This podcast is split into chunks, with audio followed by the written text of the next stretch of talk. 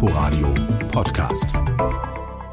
Reisen ist aktuell nur beschränkt möglich. Es hängt vor allem davon ab, aus welchem Grund sich jemand auf den Weg macht. Damit sich das Coronavirus nicht ausbreitet, hat das Innenministerium seit Mitte März zahlreiche Grenzkontrollen eingeführt. Reisende ohne einen dringenden Grund dürfen nicht mehr ein- oder ausreisen. Das gilt also vor allem für touristische Reisen. Und auch viele andere Länder haben ihre Grenzen für Touristen dicht gemacht.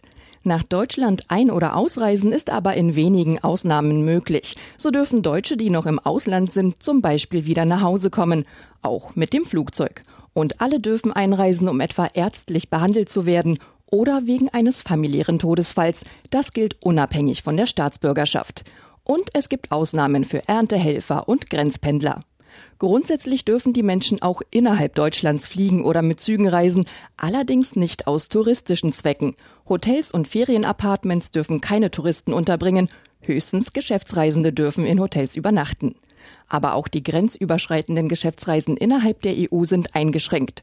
Nur in systemrelevanten Feldern dürfen sie stattfinden, also zum Beispiel im medizinischen Bereich, der Infrastruktur, aber auch Ingenieure oder Elektrotechniker dürfen mit entsprechenden Nachweisen in andere Länder einreisen. Inforadio Podcast.